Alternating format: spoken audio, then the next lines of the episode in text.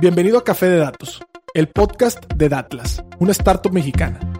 En este espacio hablaremos de analítica de datos, cómo monetizar información y tendremos invitados con los que platicaremos acerca de emprendimiento y transformación digital. Si estás liderando, planeas liderar o participas en una estrategia de transformación digital, Café de Datos es ideal para nutrir tus conocimientos de analítica e inteligencia artificial conocer los métodos populares en la industria, obtener nuevas ideas y disfrutar de las historias que tenemos para contarte. Porque los datos van mejor con café. Arrancamos. ¿Qué tal? Bienvenidos a un episodio de Café de Datos. Estamos ya casi cerrando nuestra temporada y el día de hoy tengo el gusto de estar con uno de nuestros invitados que, más tiempo lo habíamos buscado, uno de los que me dio clases hace mucho tiempo. Aquí en producción también antes de empezar se encuentra César Salinas, ahí saludando desde los audífonos y desde las cámaras. Pero más allá de eso, hoy vamos a hablar mucho de la parte de transformación digital, vamos a hablar de cómo desarrollar productos y no solamente un enfoque a productos, sino enfoque a ecosistemas y para eso el día de hoy invitamos a Asensio Carrión. ¿Cómo estás, Asensio? Muy bien, muy bien, Pedro, gracias, gracias por invitarme mi primer podcast en la vida, entonces muy contento también por eso. Yo creo que es el primer podcast con micrófono, porque varias pláticas que has ah, dado y que la que me tocaba estar, pues definitivamente parecen podcast, pero faltó el micro. Ya, exacto, exacto. o en el formato así. Oye, Chencho, pues mira, te cuento un poco. En realidad en Café de Datos nos escucha muchísimo emprendedor, emprendedora, analistas, gentes que le gusta mucho la transformación digital y recientemente gente que desarrolla productos digitales. Ya. Pues entonces, partiendo de eso, yo sé que para nosotros eres un argumento de autoridad en el tema de desarrollar productos digitales, pero cuéntanos un poquito de tu carrera, tus primeros pasos y a partir de eso vamos soltando la conversación. Ya, bueno, muy bien. Eh, pues mira, eh, sabes que estudié contabilidad, ¿no? Y siempre que digo eso, eh, hago la aclaración de lo que la gente pregunta y lo que en realidad quiere preguntar, ¿no? Cuando te preguntan qué eres, eh, en realidad te están queriendo preguntar qué estudiaste, ¿no? Entonces estudié contabilidad y luego cuando hablo con gente que estudió contabilidad siempre les digo que hay remedio, ¿no? O sea, al final este, nos logramos, ¿no? eh, acabamos, algunos acabamos haciendo cosas como las que ah, hemos hecho en Oxo, en FEMSA y ahora en FEMSA Digital. Entonces, pues, eh, eso estudié. Estudié contabilidad, eh, estuve en un negocio familiar unos años, estudié una maestría en administración, eh, después me pasé a la banca. Me fui de la banca queriendo nunca más volver, y es medio irónico. Estaba fe en ese momento. Sí, ahí nos podríamos echar unos tequilas y filosofar de por qué no me gusta la banca, como algunas otras instituciones de la sociedad que tampoco me gustan, pero, pero me fui a la banca queriendo nunca más volver y ahorita que siga con mi historia va a saber lo irónico de la situación, porque eso me ha mordido toda la vida.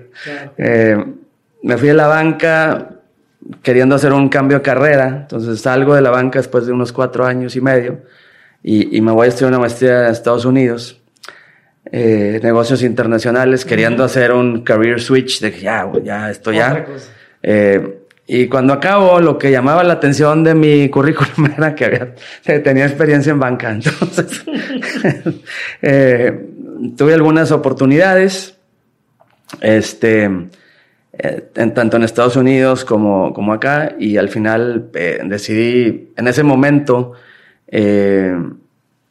hace 22 años, eh, era 2001, eh, Oxo tenía una división, una división que se llamaba e-business. Era el boom del internet. Algunos, seguro de algunos de los que están oyendo no habían nacido, pero era 2001. ¿En 2001? 2001. Pero no había internet de banda ancha. No, no, no había. y no había, y no había muchas de las cosas que usan, se usan ahora. No, No había iPhone, no había WhatsApp, no había Waze. Y te tenías que tenías que deambular por la vida de maneras menos eficientes, por decirlo de alguna manera. Eh, pero, pero era el primer boom del Internet, 99, 2000, 2001, y en Oxxo había una división de, de e-business, ¿no? Entonces ahí eh, opté por, por esa alternativa y, y, de ahí, pues el resto es historia. Parte de la cual tú te sabes. Sí, un poco, un par, un par de, Fuiste parte de esa historia. Gracias, gracias. Pero ¿cuántos años llevas en Oxxo o en FEMS? 22. 22 años. Desde ahí, sí. justo, digo, para quienes nos están escuchando, yo conecto con, con Chencho, ¿verdad? Este, en, este, en esta empresa, gran empresa que se llama Oxo. Yo entré particularmente por una beca, una beca que se llama Líder FEMSA y es un programa que le daba la oportunidad a chicos y chicas con, con un perfil específico de, de, que le pagaran su universidad su intercambio a cambio de dedicar una etapa laboral de tu vida en la empresa y, la verdad es que era ganar, ganar, ¿no? Aprendes de los dos lados y ya después de esto eh, me incorporo por ahí a un equipo de investigación de mercados y después pasamos por acá con el señor Chencho a toda la parte de servicios electrónicos y financieros, que para quien no entienda que es un servicio electrónico y financiero, Chencho, me corrige si me equivoco, pero es cuando vas a un OXO y necesitas pagar un servicio como por ejemplo tu TV de paga, un servicio, por ejemplo, como puede ser el gas, ¿verdad? Un servicio que puede ser como el agua. Ese es en algunos casos. Y en otros lados mucho más complejos, que a lo mejor por ahí va el hint de la banca de Chencho, pues hacer depósitos bancarios, retirar, etcétera. Entonces, pues ahí eh, de nada banco por quitarle fila de sus de sus tiendas, ¿verdad? Y hola Oxo porque ahora esas trae muchas oportunidades de venta cruzada y nuevos negocios. Entonces, pues no sé, Chencho, si podemos empezar por ahí, por esa parte de, de lo que más te ha gustado hacer en cuestión de desarrollo de producto, cosas buenas y fracasos, porque también aquí aprendemos de los fracasos, ¿no? Claro, claro. Sí, mira, un poco, un poco, eh, siguiendo con la historia, eh, en ese momento en la, en la división de e-business lo que había, había tres iniciativas. Eh, una era una, un e-commerce, como hoy, hoy entenderíamos un e-commerce, una tienda virtual, eh, y, no de productos que se vendían en la tienda. Eso pasó muchísimos años después. Ese era simplemente FEMSA metiendo los pies en el mundo digital y lo que después de una consultoría, las iniciativas que se decidieron perseguir, una era, una era un e-commerce, tal cual. Se llamaba encante.com. Eh, y siempre digo que, como para ejemplificar de qué se trataba, era que con toda proporción guardada era un Amazon en el sentido que vendíamos de todo, ¿no? Y luego siempre digo lo mismo para hacer la aclaración. Vendíamos es una manera de decirlo, ¿verdad? No, no, en realidad no vendíamos nada, vendíamos muy poquito eh, teníamos muchos clics, pero vendíamos muy poquito. Eh, y, luego estaban los temas de fraude y tal, ¿no? Que eso, esas cosas continúan hoy con mucha más sofisticación. Había otro, otro, otro, eh, otra iniciativa que se llamaba quemefalta.com, que toda proporción guardada también, estamos hablando del 2001, toda proporción guardada eh, era lo que hoy son los rapis del mundo, ¿no? de nuevo, no era llevar la distribución de los productos de la tienda, era un negocio como Rappi, digamos, de llevar productos del súper, digamos. Y la tercera iniciativa era una cosa, de nuevo, ya habíamos hace un momentito hablado de que eh, no había internet de banda ancha, deja tú, o sea, no había casi internet, ¿no? Eh, entonces eran muy populares en aquella época todavía los cibercafés. Claro. Entonces la tercera iniciativa era una cosa que se llamaba CyberOxo y eran unos kioscos para acceso a Internet en las tiendas. Esa era una prueba pequeña. Habíamos tratado de hacer por segmentos de tiendas eh, geográficos, así, tener un grid de, de, muy variado para, para aprender de, cada uno de, esos segmentos. Era con una tarjeta que comprabas en, la, en el punto de venta y adentro de la tienda, un código, lo raspabas, ingresabas el código y navegabas, ¿no? Como una especie de, pues de cibercafé. Sí, sí, sí, totalmente. Y, y ese proyecto eh, tenía tres etapas eh, en, la, digamos, la, estrategia era primero simplemente acceso a Internet, posteriormente empezar con temas de pagos, como algunos de los que describiste ahorita, y una tercera, bueno, no, más bien la segunda etapa era venta de boletos, de diferentes boletos. Boletos de eventos. Eventos, exacto, sí, exactamente. Y la tercera era ya cuestiones de, como, de servicios financieros. Oh. Entonces, lo que, lo que sucede en ese momento eh, es de los tres el primer, primer proyecto que cerramos. Recogemos el aprendizaje y volteamos la estrategia. Es decir, lo que iba en tercer lugar lo pusimos al principio porque veíamos que en la empresa ya había algunas iniciativas relacionadas con servicios. Mm. Eh, nosotros les decimos plazas a las oficinas regionales en las ciudades, ¿no? Entonces las plazas, eh, en algunas plazas se cobraba la luz y los ejemplos que diste hace un rato. En algunas se cobraba por el servicio, en algunas no. Eh, había venta de, en aquel momento también, eh, los seguros para auto no incluían el seguro para Estados Unidos, hoy ya lo incluyen, pero en aquel momento, sobre todo en las ciudades fronterizas, era una oportunidad de mercado interesante. Y luego había también una iniciativa por ahí que llevaba la tesorería. Eh, los seguros los llevaba la categoría de dulces, sabrá Dios por qué, porque quién sabe. Eh, y, la tesorería llevaba los cajeros automáticos. Entonces, eh, y había ciertos modelos, ah, como los modelos en Estados Unidos, que la, con el cash de, de la tienda eh, rellenas el cajero. Esos modelos no funcionaban exactamente igual acá en México, pero la idea era tener cajeros en todas las tiendas, cosa que nunca pudimos hacer porque crecíamos más tiendas que la posibilidad de los bancos de poner cajeros. ¿Cuántas tiendas más o menos la, la tasa de crecimiento? Eh, Tres al día, me quedé con eso. A, a lo mejor hoy, el año pasado deben de haber sido cerca de 800. Ok. Eh, pero con, con, una rentabilidad, ¿te acuerdas el, tema del batting? Cada vez más alta, entonces empiezan a, a expandirse más con calidad que con cantidad, pero pues como quiera ya son 22 mil, ¿no? No, y dices, habilitar 800 cajeros en un año a la misma velocidad que 800 tiendas. Se, pues, ponían, se ponían menos de 800 cajeros en México. Entonces, no, pues deja tú que hubiera suficientes para las tiendas. Eso después de muchos años lo acabamos resolviendo con el tema de retiro efectivo en la tienda. O sea, aunque era un poco limitado el monto comparado con un cajero, pero pues de alguna manera tenemos un cajero en cada tienda, ¿no? O sea, finalmente así se resolvió después de muchos años. Pero esas tres iniciativas, lo que hicimos fue eh, juntarlas y crear la categoría de servicios.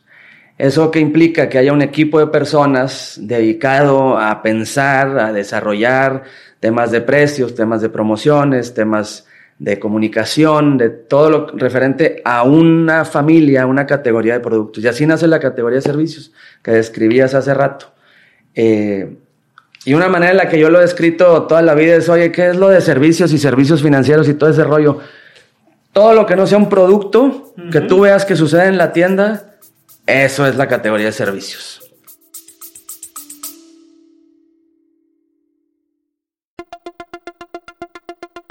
Te quiero invitar a que conozcas el nuevo programa de aprendizaje 15 técnicas introductorias de analítica de datos.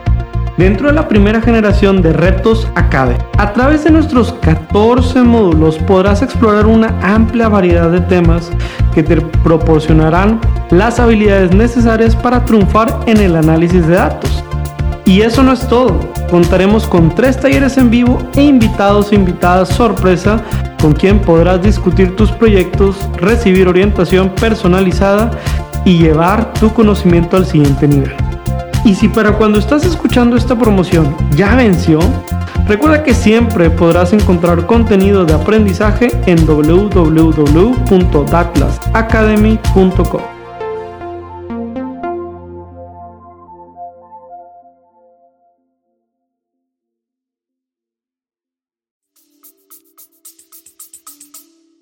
Eh, y eso, antes, bueno, creo yo que Oxo fue precursor en un montón de servicios, pero ¿cuál es la cantidad de servicios que se puede pagar a Prox en un Oxo? Mira, eh, cuando hablamos de pago de servicios son los recibos de todos los ejemplos que dabas. Eh, luz, agua, gas, los servicios básicos, la TV de paga, escuelas, en algún momento intentamos multas, esa es una de las que luego por diferentes razones no jaló, cambia la administración y y no se le da continuidad y, hay, diferentes razones por las que algunos proyectos no, funcionaron.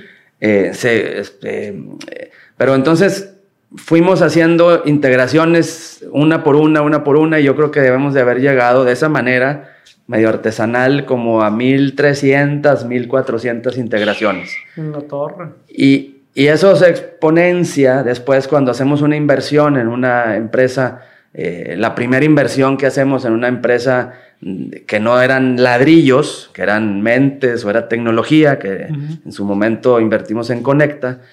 Y de ahí nace OxoPay. Me estoy adelantando muchos años en el tiempo, pero para contestar esta parte. Y con OxoPay, mucho más enfocado a pago de cosas de Internet, de, de compras que puedes hacer en Internet.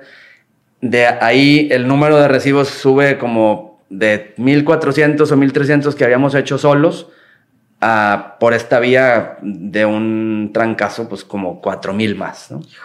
Y esos son recibos, ¿no? Eh, más los otros servicios que describías, remesas, retiros, envíos, eh, los depósitos, los pagos de tarjetas. Y, si que, perdón, si quieres regresar a tu línea temporal, dale. Vamos bien, vamos bien. En la línea de tiempo. Nos quedamos en los servicios y me estabas platicando que empezaron a, crear la categoría de servicios. Exacto. Entonces, eh, eh, ahí recogemos eso.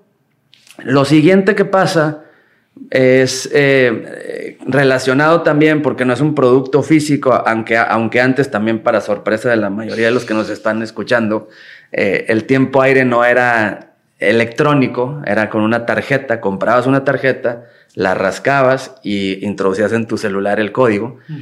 Eh, esa categoría, así de raro como lo de los seguros que llevaba el de dulces, la telefonía la llevaba el de perecederos. ¿Por qué? Tampoco, igual que lo de los dulces, tampoco sabemos. Entonces, nos traemos telefonía a, esta, a este equipo y también seguramente será sorpresa, durante unos años, telefonía fue la categoría número uno de venta en Oxxo. O sea, vendíamos más telefonía que cerveza, papas, refrescos, cigarros. Eh, siempre fue de, venta muy alta, pero durante unos años fue la de más venta. Entonces, ahí empieza la creación de servicios eh, y, con, una intención muy, importante. Creo que hay dos o tres cosas que lo, hacen muy particular en Oxxo. Primero, eh, existe la en el retail existe la, metodología de administración por categorías, pero la categoría de servicios no existe en esa metodología.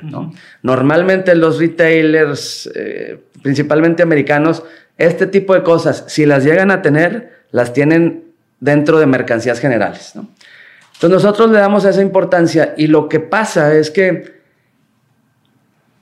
hay mucho, hoy si ves los servicios los puedes pagar en muchos lados, pero, pero la intención estratégica es muy diferente. O sea, nosotros eh, ofrecemos el servicio, los servicios, la gama de servicios con una intención de, atender mejor a los consumidores, de, caminar hacia darles, eh, facilitarles la vida, simplificar su vida, porque no hay goce en pagar la luz, ¿no? Simplemente lo tienes que hacer y continúas con tu vida, ¿no? O sea, entonces esa es la intención, darles variedad, resolver cada vez más necesidades y, eh, y en ese sentido, pues la, intención de ir encontrando cada vez más oportunidades de servir mejor a los, a, los consumidores, con una variedad más amplia. Creo que alguna vez lo escuché, pero pues al final esta ventanilla única o esta one stop shop, ¿no? Este, pues imagínate si yo tuviera que hacer lo que antes era el recorrido de los domingos. Oye, ¿en qué ocupaste tu medio domingo? ¿En descansar? ¿En estar con la familia? ¿Ir al parque? No, en, ir a ah, oficina 1, cajero 2, cajero 3. Híjole, no jala uno, déjame voy el otro. Y,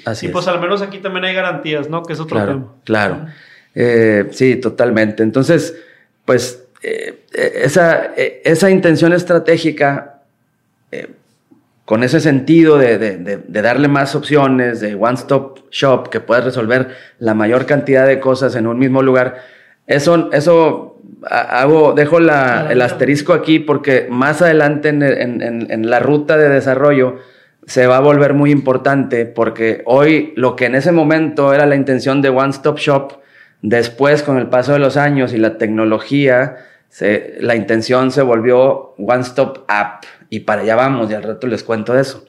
Eh, entonces, pero esa era la intención y, y, también había una intención de generar tráfico a la tienda.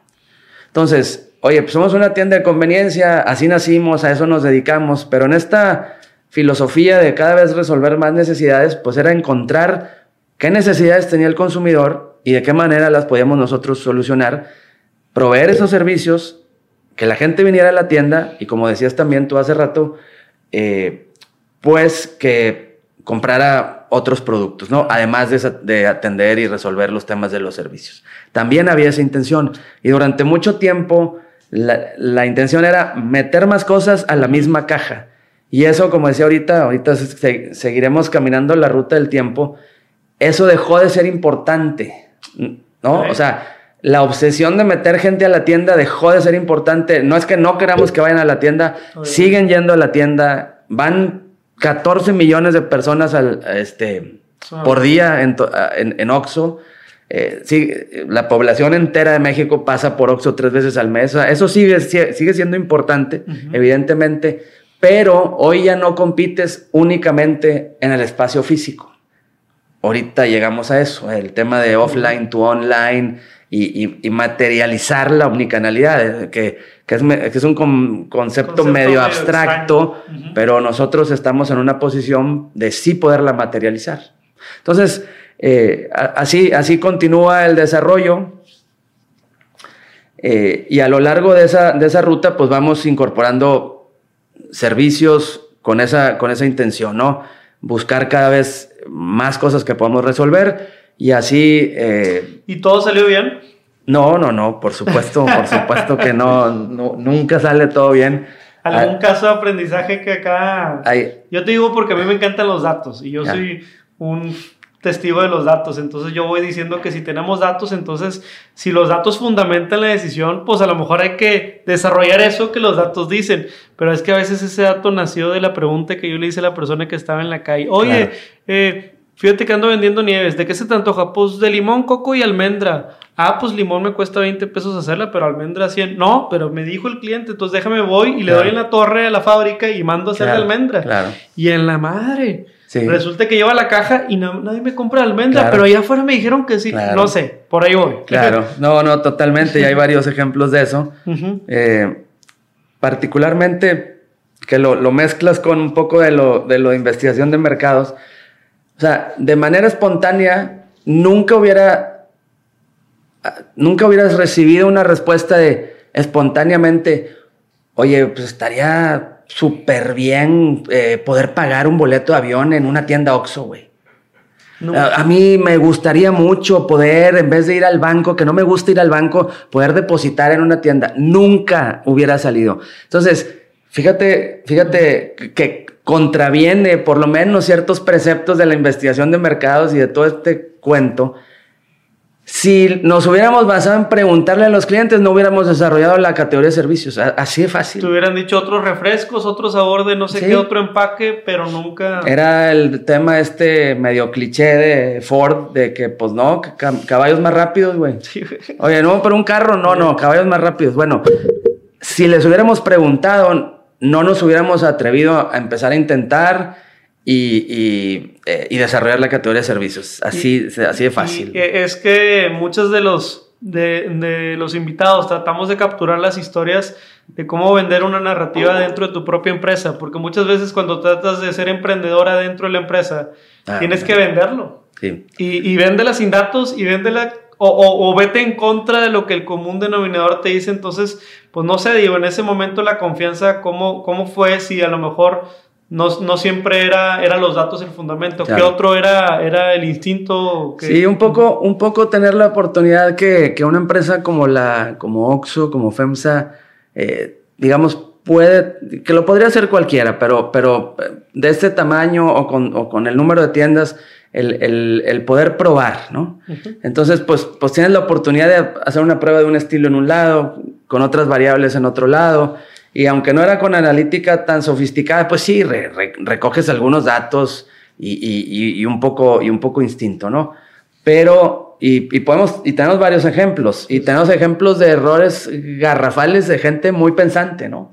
Eh, siempre, siempre doy el ejemplo de seguros, te acordarás de los seguros, que eso es todas las técnicas de customer centric y design thinking y todo el, todo el rollo se aplicó a los, a los seguros. Y no vendimos ni madre. ni madre es que la Oxxo, ¿verdad? Porque a lo mejor para un pequeño negocio, sí, pero sí, es que Oxxo tiene una vara muy, muy alta en cuestión de, éxito. No, pero este, en este caso sí fue ni madre. Entonces, ahorita, si quieres, profundizo un... Bueno, le, sigo con eso y luego te doy otro caso. Eh, todo el, el, diseño de los, de los seguros fue hecho de la mano con el consumidor, de la mano, todo, todo, todo. ¿Y eso qué quiere decir? Que el nombre del seguro, el empaque, el color del empaque, porque eran unas tarjetas como prepagadas también, el monto de la prima, eh, la cobertura, todo lo hicimos de la mano del consumidor. O sea, el ejemplo era eh, oye, pues una prima de 50 mil pesos eh, para un seguro de, de, de, vida. Y el racional del segmento era, no, pero ¿cómo? Nomás les voy a dejar 50 mil pesos. Pues eso no, no sirve, güey, es bien poquito. Oye, bueno, ¿qué tal si 50 mil pesos de un seguro de gastos funerarios?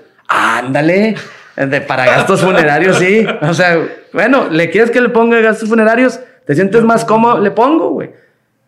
Pues siempre me quedé con la duda si lo que nos faltó preguntar era si lo iban a comprar o no, porque, porque no lo compraron.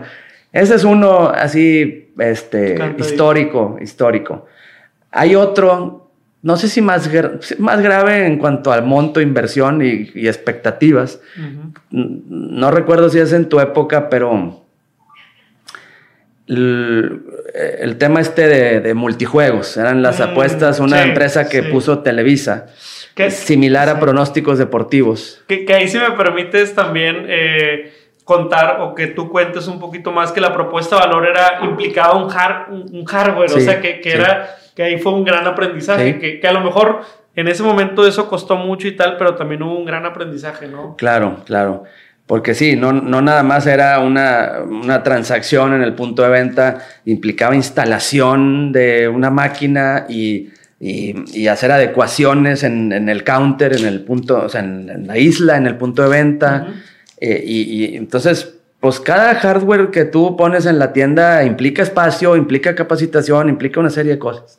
Pero ese proyecto era tan, tenía tanta expectativa que los analistas y Televisa pensaban que ese proyecto iba a mover el precio de la acción de Televisa.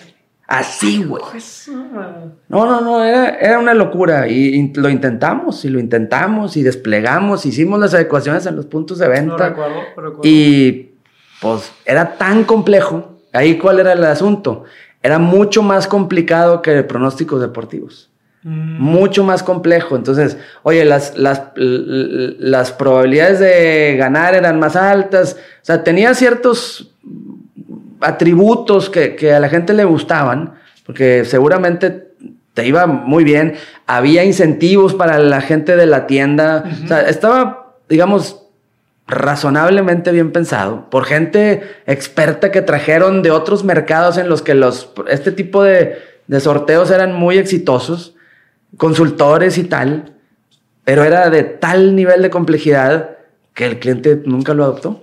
Nuestro podcast Café de Datos integra experiencias y lecciones que hemos aprendido como startup en Datlas. Hemos sido testigo de cómo más de 500 usuarios han utilizado nuestras plataformas para mejorar su estrategia de negocio con analítica. Este año estamos llegando a más lugares en México a través de nuestro programa Socios, una alianza que integra agencias de marketing y firmas de consultoría alrededor de todo México. Con esto, fusionamos las capacidades tecnológicas de Datlas y la experiencia local de consultores expertos.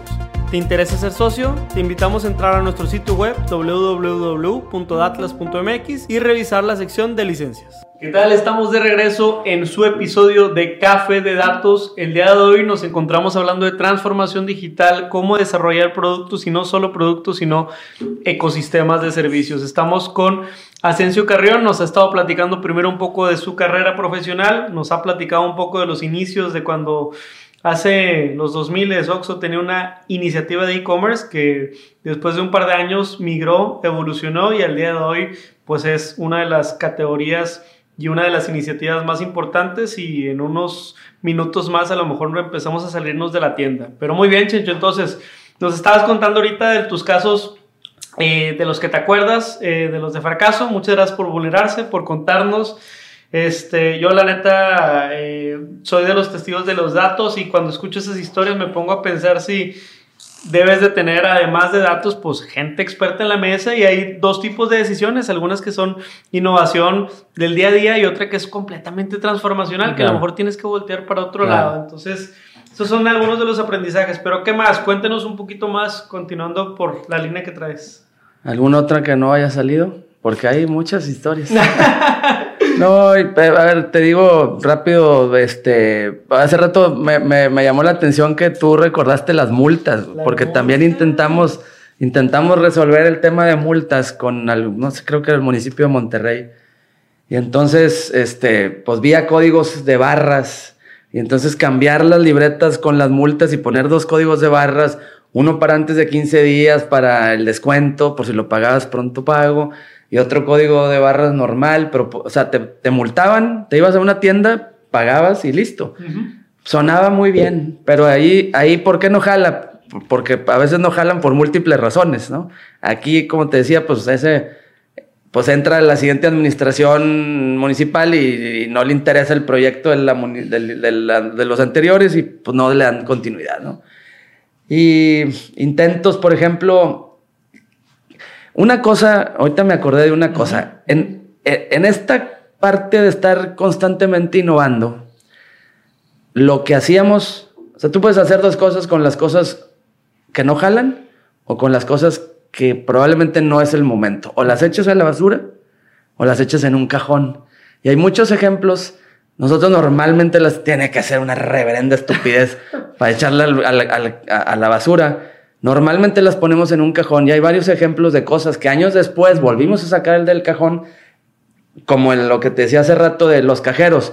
Pues ya no seguimos insistiendo con los cajeros y lo resolvimos vía los retiros de efectivo. Una gran genialidad. Otro que me acordaba que no jaló en su momento era, queríamos, eh, algunos intentos hicimos con los DHLs mm. de poder entregar paquetes en la tienda y pues redujimos complejidad con guías, mm, pues promediando rutas y costos y cosas así calcamonías de colores para que fuera muy self-service. ¿Qué pasó años después? Pues los pico points de Amazon. O sea, seguimos insistiendo en que tenemos una oportunidad de usar la capilaridad de las tiendas, guardamos la cosa en el cajón y años después surge otra posibilidad y, retomamos, ¿no? Entonces ese es, ese es uno de los aprendizajes. Cuando estás en el alucine, muchas veces la recomendación mía sería ponerlo en el cajón no sabes si más adelante unes unos puntos y hay otra manera, se desarrolla una tecnología eh, y, luego ah, esta idea que hacía sentido intuitivamente, más adelante hay con qué echarla a andar, ¿no? Esa está, está muy buena, ¿eh? muchas veces también pasa con los análisis. y yo acá les puedo contar que hice un par de pronósticos ahí que Chencho me pidió en algún momento con Edgar Quintero, saludos y varios del equipo y nos poníamos a hacer números y yo sacaba la parte académica y la parte econométrica y, y de pronto llegaba acá y no, es que así no es, o sea, muy pragmático también, ¿verdad? Entonces una mezcla de los dos. Este, claro. Pero nos habías dicho hace ratito que, te, que de la banca no regresabas y ahorita te has brincado todos los ejemplos de banca. Ya, apenas vamos a llegar a, la vamos Para allá. Bueno, esos son los que, es que como ahorita está de moda una cosa que se llama fintech. Ya, ahorita te cuento. pues esa, es la ironía de la vida. Luego acabé dirigiendo una institución financiera y yo me había ido de la banca. Entonces, pero bueno, eh, eh, ya vamos como en el 2010 también, para sorpresa de todo el mundo, seguramente yo, yo, me imagino que le estamos hablando a un segmento o a un perfil que eh, le sorprende varias de las cosas que estoy diciendo. Eh, hasta el 2010 en Oxxo nomás pagabas en efectivo y con vales de papel. Pues, vales de papel, claro. Entonces ahí empieza la parte de servicios financieros. Empezamos a cobrar con medios de pago electrónicos a partir del 2010 lanzamos un, producto de débito con cobrant con un banco, el famoso saldazo. De esa cosa llegamos a vender 15 millones de tarjetas.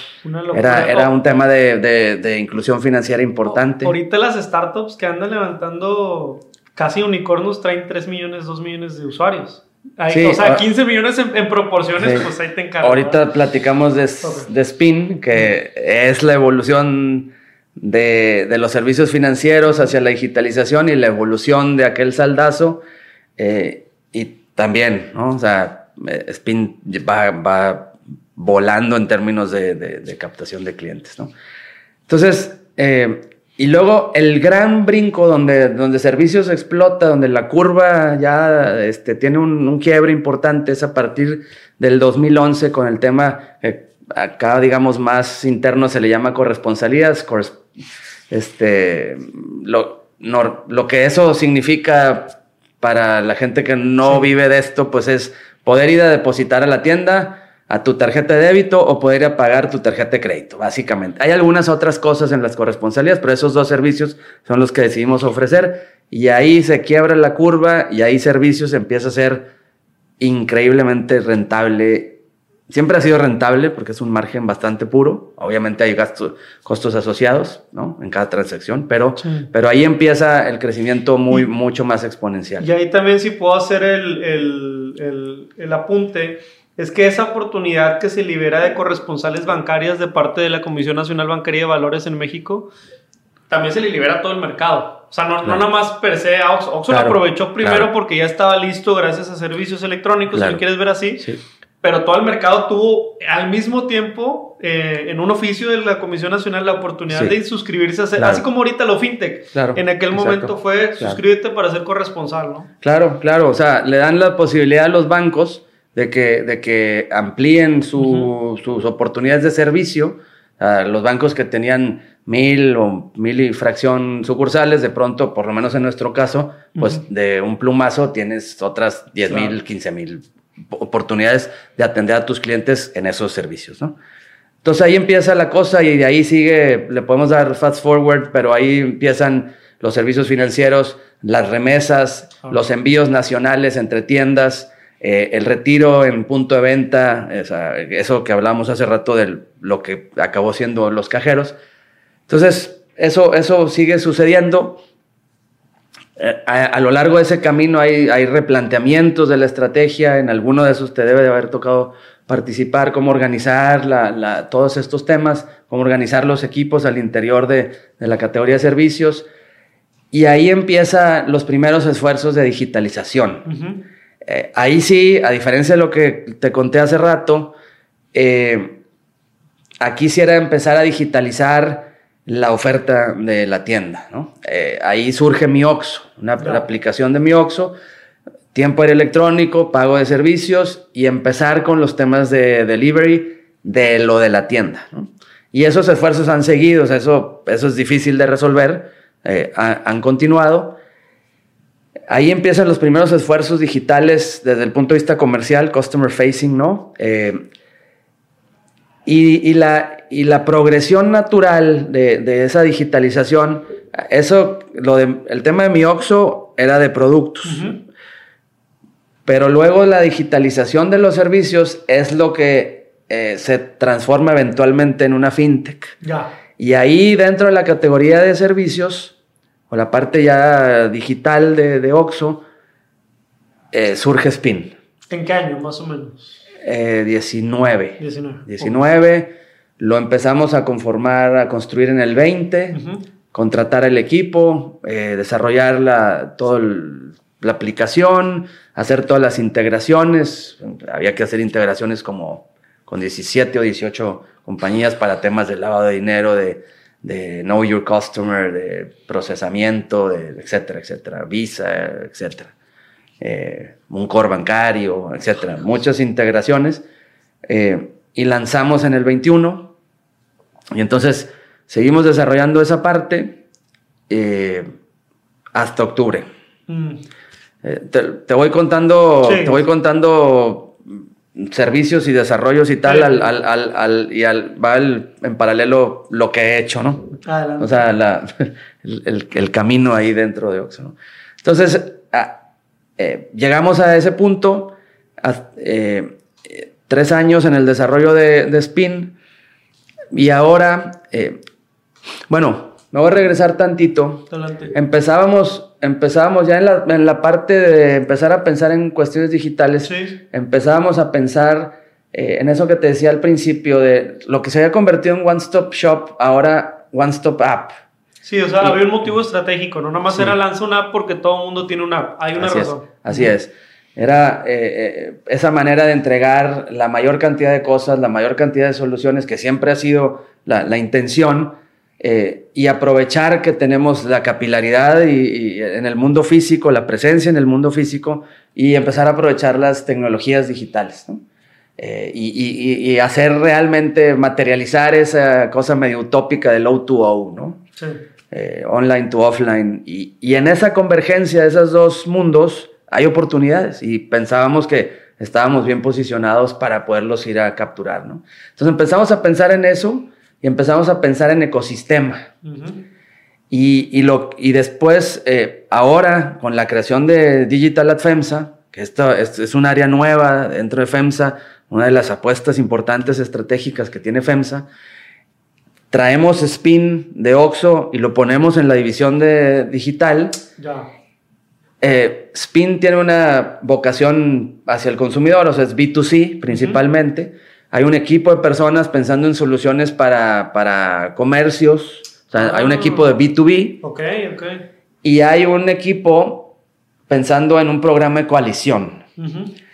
Que en Oxo había un programa de lealtad, Oxo Premia es un programa de lealtad, digamos, eh, para eh, circunscrito al, digamos, al universo Oxo, pero un programa de coalición que emana de, de Oxo Premia, que es fundamental en el, en el, desarrollo del programa de coalición, el socio ahora Oxo Premia, pero el programa de coalición pues va mucho más allá, ¿no? Entonces, y, y, esas tres grandes, eh, pues, verticales o equipos pensando en esas tres cosas, es como nace Digital Adfemsa y mm. lo que estamos tratando de, de, de hacer ahora es, por eso me regresé tantito, esto que estamos tratando de materializar ahora eh, tiene que ver con aquella idea del One Stop App, tiene que ver con aquella idea de ir construyendo un ecosistema y ahora eh, con una apuesta estratégica mucho más contundente es que FEMSA al crear el área digital y al tener estas iniciativas vamos, vamos caminando hacia aquellos primeros intentos, primeras ideas de, de tener esta oferta en el mundo digital e ir construyendo este ecosistema con la misma intención de lo del principio. Totalmente. O sea, un ecosistema en el que te podamos resolver la mayor cantidad de, cosas en el mismo lugar, ¿no? Y si, y si ves, eh, lo que siempre ha estado en la conversación es el cliente. Claro. Porque, y, y una, una, cosa que creo que puede ser útil es que de repente eh, en este mundo de startups y en este mundo de tecnología, eh, suena muy sexy ser una empresa de tecnología. Ya, sí, sí. Pero si no estás orientada a, si no vendes, no, no arreglas nada, no tienes para nada, no usas para nada los datos sea lo que sea a lo que te dediques, en lo que tienes que estar pensando es en tu consumidor, el que sea. Totalmente. Y entonces si hay una vocación comercial, si hay una vocación de, de, de, de, atender alguna necesidad. Si no son capaces de responder la pregunta, ¿qué necesidad estás cubriendo? algo está chueco, ¿no? Y, y, hay ese, y hay ese sexiness de, no, soy empresa de tecnología. Usas la tecnología para resolver alguna necesidad, ¿no? Y ese es el foco que creo que debes de tener. Entonces, si ves en todo lo que te he platicado, hay mucha estrategia, hay visión, hay tecnología involucrada, evidentemente, pero siempre está el consumidor en el centro de todo lo que pensamos. Sí, el consumidor y la manera de atenderlo de manera conveniente, ¿no? La conveniencia per se dentro de esto. Porque, o sea, al, al final Estamos recapitulando un poquito actividades, proyectos, iniciativas. Muchas gracias por compartirlo. Me, me gustaría dos cosas. Primero, este, hacerte una pregunta sobre los datos que ahora en estos nuevos modelos de negocio se generan en la empresa. Eh, pues, me imagino que si antes se tomaba decisiones con los datos que se generaban en una caja registradora, ahora además de eso vas a tener más y más y más y más. Entonces pues van a tener una parranda ahí muy chida en un, en un, par, de, en un par de meses, si no es que ya lo están teniendo. Claro. Y en ese sentido, eh, si utilizan datos para buscar, tomar decisiones o atender mejor al cliente, que es el objetivo estratégico de esto. Claro, no, totalmente, totalmente. y, y yo creo que durante muchos años generamos mucha data que no utilizábamos eficientemente. la cantidad de data que hoy generamos se ha multiplicado porque además se, han abierto más canales. O sea, tenemos el canal físico, que ya te decía, son 14 millones de, visitas diarias en todas las tiendas a nivel nacional.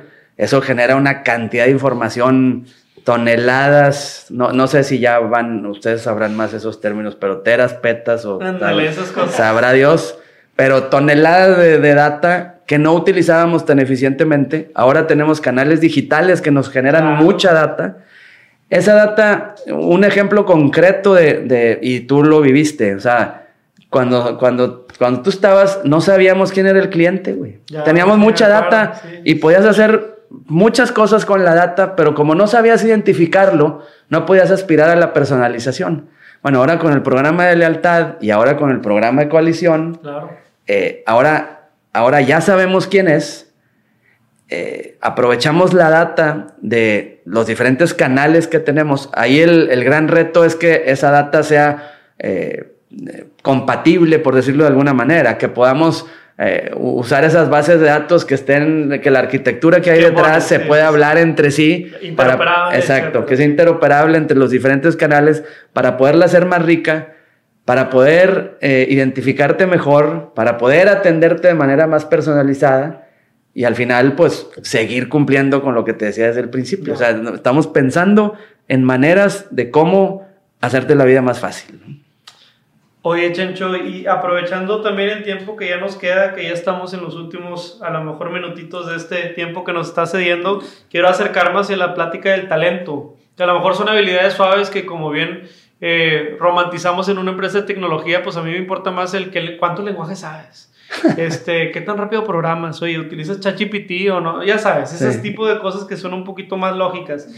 Pero dentro del talento, me imagino que es diferente el perfil de gente que se contrataba cuando vendías papitas, eh, cervezas que, que, su mérito tendrá, claro. pero cuando a esas personas le dices, oye, ahora tú que antes vendías eso físico, ahora vente lo digital, y ahora no solo eso, ahora hazte banca, y ahora no solo eso, hazte una app, pero no dejes de pensar en lo que somos o en los que en un principio son nuestros fundamentos. Entonces, ahí en términos de talento, hoy si, si a lo mejor la gente quiere considerar como una opción, qué están buscando, cuáles son los aprendizajes, porque creo que es una gran escuela de formación, ¿no? Claro, claro, no, totalmente. Y, y sí, evidentemente, eh, va de alguna manera evolucionando eh, eh, desde la gente que trae las habilidades que, que, buscas hasta cómo reclutamos, ¿no? También, ¿no? Entonces, eh, sí, sí gente con... De, de, otras industrias, gente con otras, con otros backgrounds, con otras educaciones, sí con, por ejemplo, todos los temas de producto. Claro. pues en una empresa tradicional eh, esas áreas no son tal vez no requeridas o no tan requeridas o no tan sofisticadas. Y acá hay eh, toda una equipos completos, ¿no? Evidentemente tienes mucha gente eh, por el lado de, desarrollo, por el lado de ingeniería, que esas necesidades las hay, pero sí empieza a haber perfiles de producto, mucha gente de data, como te decía hace rato. entonces, quien viene de esas, de, desde esas educaciones, con eh, experiencia en, esos, en esas industrias, eh, pues es, muy demandada, ¿no? Y, aunque seguimos teniendo gentes comerciales y gentes financieras y gentes de RH, también hay otras áreas que cada vez para estos modelos de negocio van siendo eh, más requeridas, ¿no? Y, y, no nada más en cuestiones duras, que son las de las que hablamos, pero tú también mencionabas un poco el tema, el tema de, tal vez las habilidades soft, que, que no nos, en, los mundos demasiado tecnológicos eh, parece que, que, quedaran en un segundo plano. Sí, son subvalorados. Eh, exacto. Y, y, por más, eh, digamos, habilidades técnicas que tienes, si no tienes habilidades de liderazgo, te vas a quedar con cierta limitación, vas a poder aspirar a ciertas cosas, ¿no? Entonces, eh, sigue siendo, eh, empieza a haber eh, habilidades diferentes, con estudios diferentes, con experiencias diferentes, pero nunca se quita en la parte suave, ¿no? O sea, es un complemento y por más tecnológico y más código que sepas y más data que sepas, si no traes las habilidades sociales, las habilidades políticas, las habilidades de liderazgo, pues pues te quedas corto, es, es, un perfil incompleto. No, sobre todo con tanta ambigüedad o incertidumbre que a veces hay en el día a día del negocio,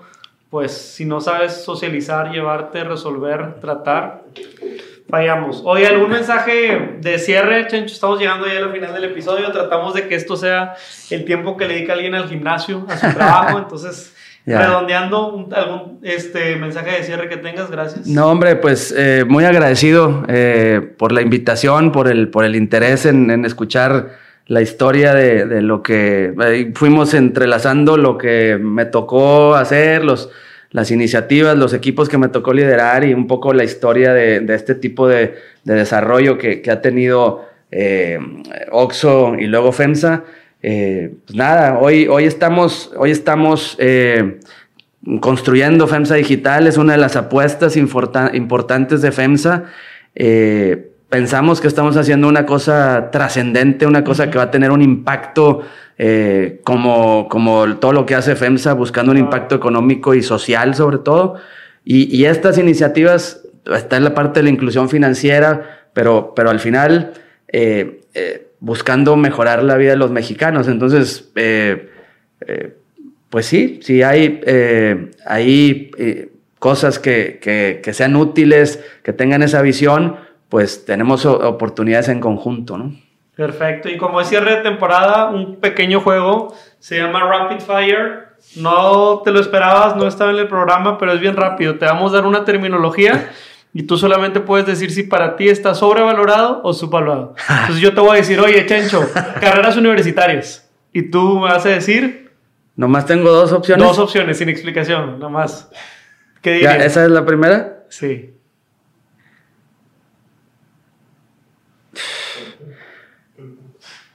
Digo, puedes elaborar un poquito si quieres.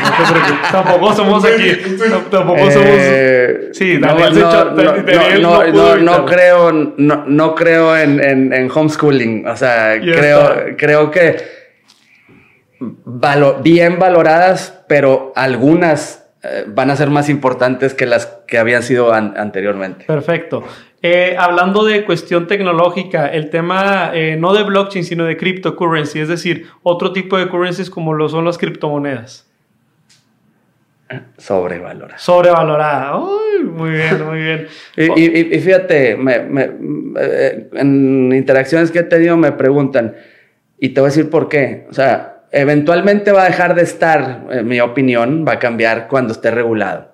Mientras no esté regulado, va a seguir siendo el mismo desmadre que hay ahorita. Y al menos nuestro Banco Central anda en otras cosas, ¿no? no, no, creo que, que, por ahí esté. No, perfecto. Y la última, en términos de entrega de última milla, hemos visto muchos videos de ciertas marcas que entregan en drone, ¿verdad? Y ya sabes, muchas veces es la faramaya de esta pizzería que entrega de 30 maneras lo que te tienen que entregar. Ese tipo de vehículos no tripulados para entrega a domicilio, este, sobrevalorado, subvaluado. Ese tipo de, o sea, es que eso es muy amplio ese tema, güey, pero, o sea, los vehículos esos súper sobrevalorados como cualquier cosa que no puedas escalar, güey. Pero el tema de la última milla o el tema de la primer milla. También. Mm, nadie lo ha resuelto.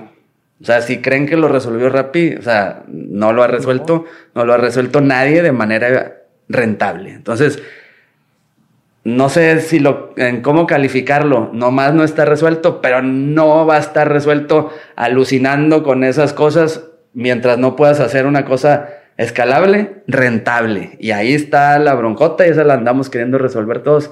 Si alguien tiene alguna idea que que, te mande un teléfono. ya está, pues eso fue todo por el capítulo. Chencho, te agradecemos mucho.